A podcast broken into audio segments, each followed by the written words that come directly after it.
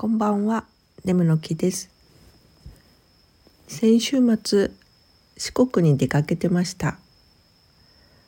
目的は主に山登りで、たくさんの巨石や巨木と出会いましたよ。それぞれに良さがある。徳島の剣山と高知の大楠愛媛の石槌さんと連日自然の中で元気をチャージさせてもらいました。しっかり歩いたので筋肉量が増えて喜ばしいです。